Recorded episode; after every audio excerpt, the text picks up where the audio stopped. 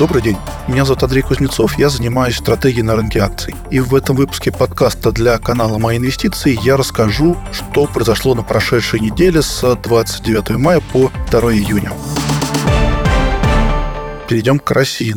Индекс Мосбиржи прибавил 1% по итогам недели, несмотря на падение нефти. По всей видимости, продолжается подпитка рынка дивидендными выплатами, которые доходят до инвесторов. А в пятницу произошла отсечка еще по одному крупному дивиденду от Лукойла. Так что этот технический фактор поддержки пока, видимо, сохранится. Из корпоративных новостей.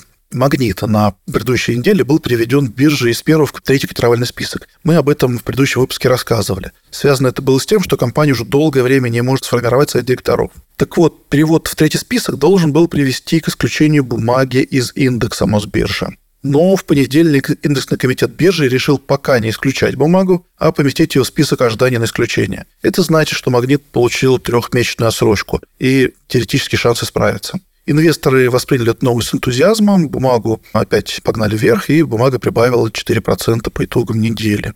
Детский мир объявил о планах по завершении реорганизации в непубличную компанию. Частью этого плана является оферта миноритариям. Миноритариям предложен выкуп по цене 71,5 рубль за акцию. Но любопытно другое. Нерезидентам предложили опцию выкупа с дисконтом в 15%, и при этом деньги пойдут в обход счетов типа С. То есть, по сути, это первый прецедент, когда нерезиденты смогут продать российские бумаги и выйти с деньгами, хоть и с определенным дисконтом.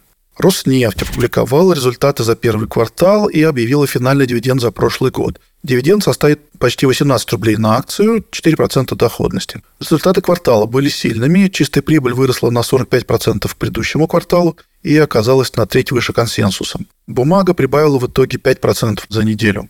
Самолет объявил байбек в размере 10 миллиардов рублей. Это две трети от фрифлоута. Конечно, огромная величина, и она не могла не отразиться на цене бумаги. Акция прибавила 14% за неделю. Совкомфлоут опубликовал сильную отчетность. Акции прибавили более 20%. Операционные результаты Мечел, напротив, оказались слабыми.